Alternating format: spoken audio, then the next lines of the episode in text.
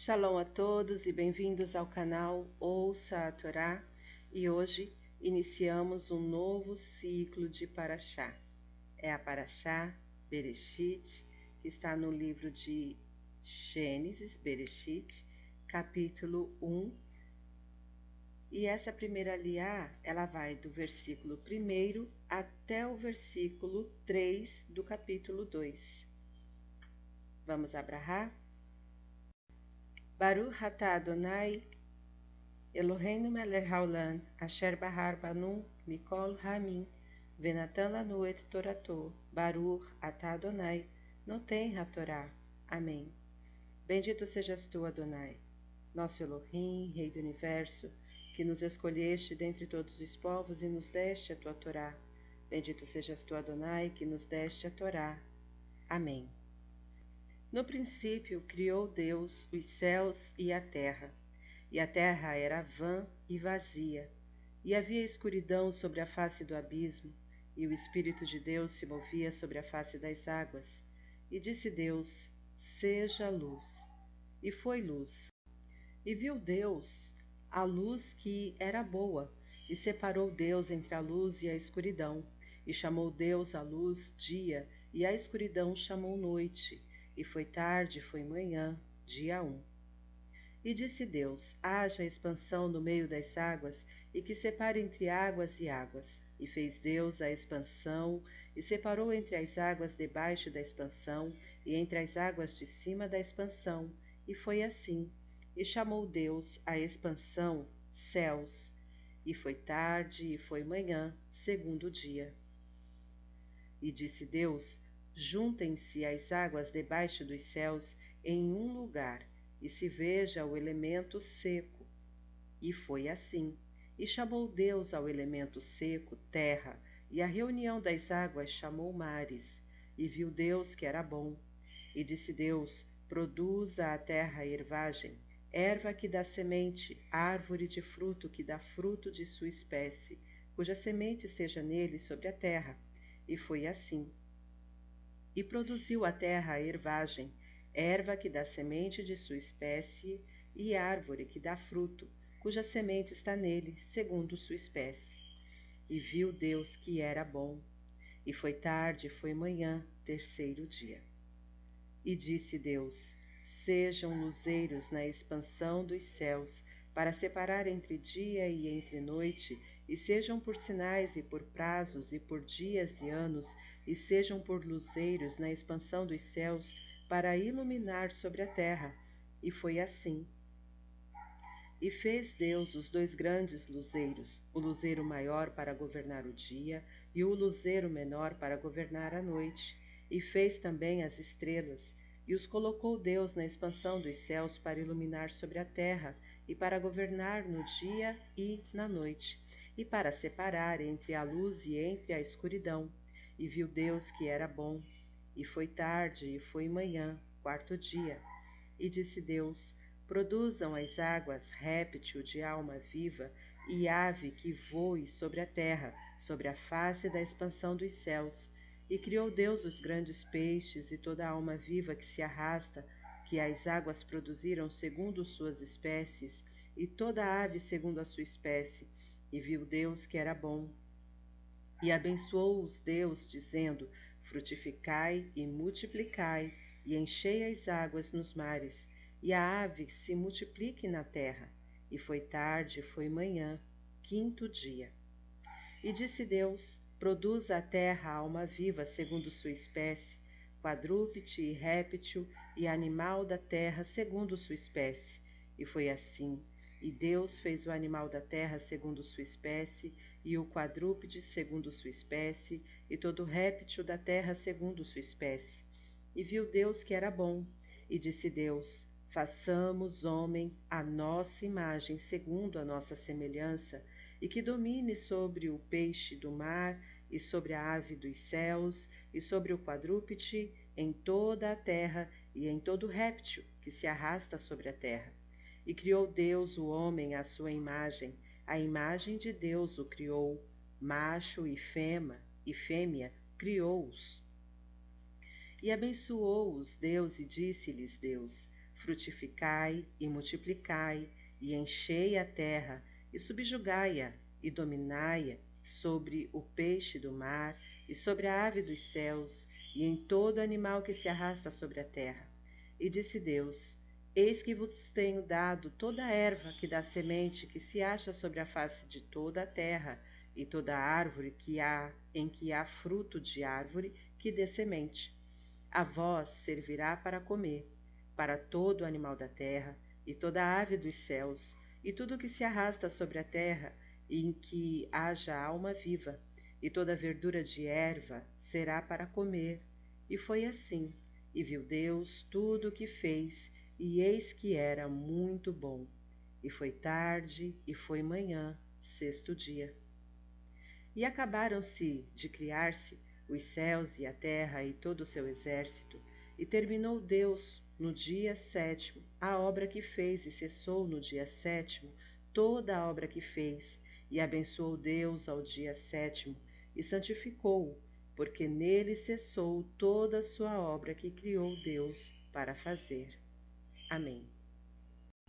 Baruch atah Adonai, Eloheinu melech haolam, asher natan lanu Torah temet, v'hayeu lanatah betorreino, Baruch atah Adonai, noten hatorá. Amém. Bendito sejas tu, Adonai, nosso Elohim, Rei do Universo, que nos deste a Torá da verdade e com ela a vida eterna plantaste em nós. Bendito sejas tu, Adonai, que nos deste a Torá. Amém. Vamos aos comentários, segundo a Torá, a respeito do primeiro capítulo, no princípio. Os primeiros capítulos do Gênesis narram os primórdios da criação. Por serem muito profundos, é difícil compreender todo o seu conteúdo sem um conhecimento prévio dos ensinamentos da Torá, conforme foram revelados no Talmud e na Kabbalah. Bereshit. Por causa de Reshit, o Talmud proclama que o universo não teria sido criado se não fosse pelo mundo espiritual, pela palavra divina, pela Torá chamada Reshit, no princípio de tudo. Criou Deus, Elohim, Deus, tem em hebraico a forma plural para indicar que Deus compreende e unifica todas as forças infinitas e eternas. E para que não se pense que são muitos deuses, o verbo bará criou foi empregado no singular imediatamente depois de Elohim. O exegeta Abraham Ezra argumenta que esta palavra não é nada além de um plural majestático, concebido pelo homem devido às múltiplas e ilimitadas manifestações de Deus. Os céus e a terra.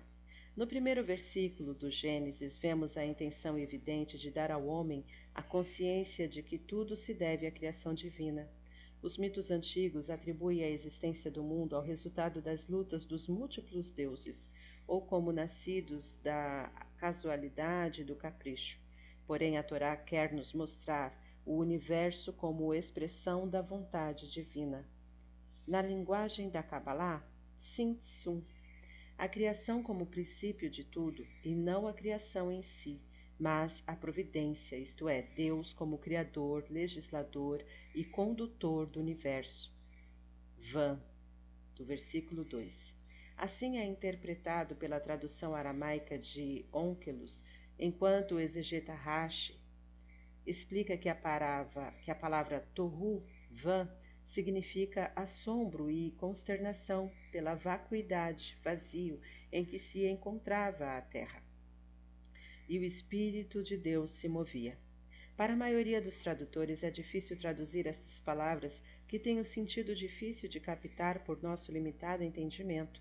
Segundo Rashi, significam que o trono divino movia-se por ordem de Deus e por meio de alento, ruar, exalado por sua boca, sobre a face das águas, aparentemente para dar o alento da vida à matéria inanimada. A tradução aramaica de Jonathan ben Uziel diz: E o espírito de misericórdia procedente de Deus soprava sobre a face das águas. Sobre a face das águas, Rashi propõe que o primeiro versículo do Gênesis seja traduzido assim: No princípio, ao criar Deus os céus e a terra a terra era vã, etc., pois a Escritura Sagrada não quer mostrar aqui a ordem da criação.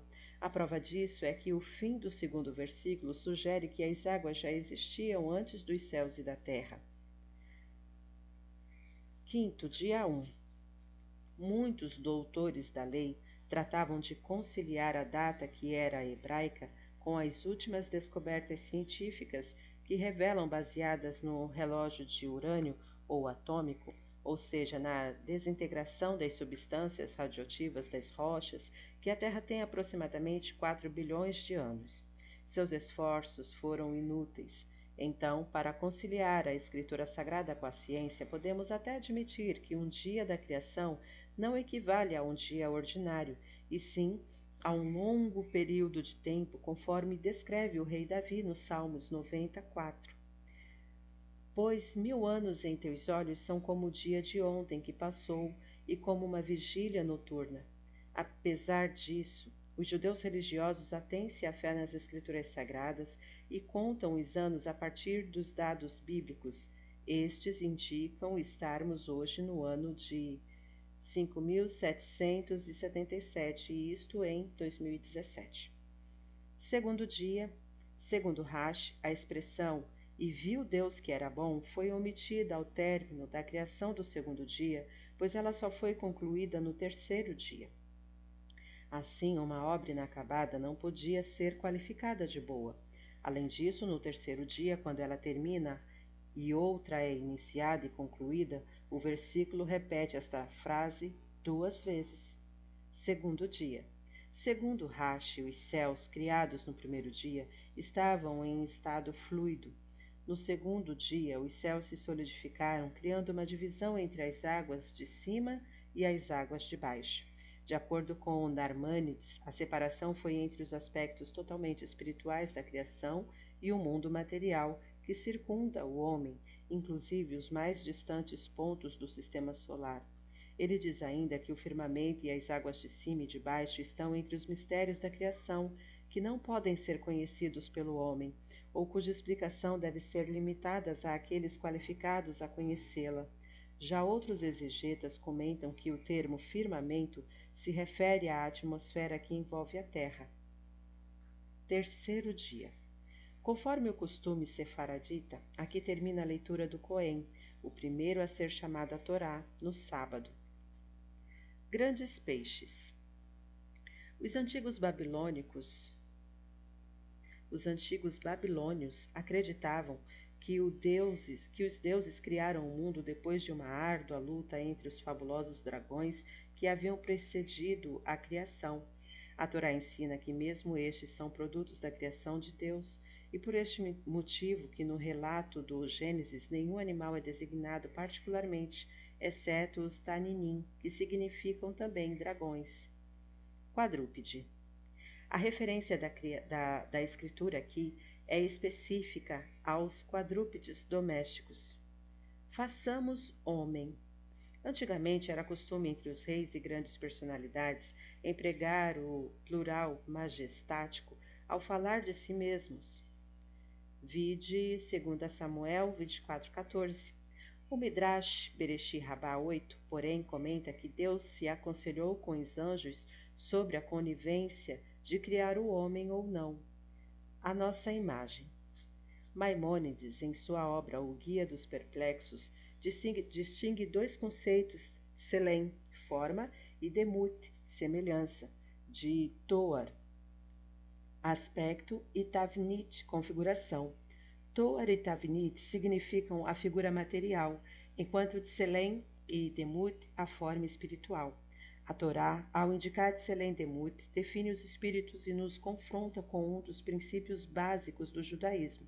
Não se pode levar a Deus por intermédio da matéria. Toar e Tavnit, vide e Isaías 44:13, e assim por meio dos espíritos, por meio do espírito, Selem e Demut, somente assim o homem pode aproximar-se de Deus. A sua imagem com a imagem criada por Deus para formar o homem, o que não significa a imagem própria de Deus, pois Deus não tem forma alguma, como está explicado no terceiro dos treze princípios da fé de Maimônides, em Lodemut Haguf Venuguf, Ele não tem nenhuma forma, é incorpóreo. A imagem de Deus o criou. O homem foi criado com uma semelhança espiritual à de Deus. Narmânides interpreta estas palavras como imortalidade do homem. Outros opinam que esta sentença se refere ao fato de que só o homem possui autoconsciência, isto é, ele sabe que vive e que deve morrer. Geralmente é aceita a interpretação de Rashi, que entende nessa expressão o privilégio do raciocínio, a capacidade de observar a realidade e deduzir conclusões racionais. O filósofo saadita Gaon sugere que a imagem de Deus se refere ao domínio do homem sobre a terra, assemelhando-se ao seu Criador. Os atributos de inteligência e de domínio expressam a mesma qualidade, ou seja, a capacidade criativa do homem. Macho e fêmea criou-os. No capítulo 2, 21, a Escritura conta em detalhes como Deus fez para criar a mulher, sem qualquer contradição entre ambas as passagens. 30 versículo 30, para comer. A princípio, Deus concedeu ao homem comer verduras e frutas, e aos animais ervas. Mais tarde, porém, permitiu-lhe comer também a carne de animais, como está em Gênesis, capítulo 9, versículo 3. Sobre o primeiro versículo do capítulo 2. Segundo Narmanides, a palavra hebraica de inclui a terra com seus reinos vegetal e animal, os corpos celestes, os luminares, as estrelas e também os seres espirituais, inclusive a alma dos seres humanos. Sobre o versículo 2: E cessou. Antes de formar no sexto dia o homem, o ser mais importante da criação, Deus preparou-lhe ao máximo o máximo de conforto e felicidade, o sol, a lua, as estrelas para iluminar o seu caminho, as flores para gozar de seus perfumes, os pássaros para entoar-lhe os seus cânticos harmoniosos, e todos os bens da terra para desfrutar deles, segundo o seu desejo. Faltava dar-lhe o exemplo do Shabat, sábado, o dia em que deveria dedicar-se ao repouso do corpo e da alma, ao regozijo e à elevação do seu espírito. E Deus descansou, abençoou e santificou o sétimo dia porque nele cessou toda a sua obra. A observância do Shabat é o sinal que testemunha que o Eterno é o Criador do universo e que, com, e que completou o seu trabalho no sétimo dia. Nós, entretanto, devemos abster-nos de todo o trabalho criativo no sábado para demonstrar que não somos os donos deste mundo, mas somente os servidores de Deus para cumprir seus mandamentos. Para fazer Deus criou tudo do nada e para fazer, ou seja, para ser um elemento produtivo. Shalom a todos.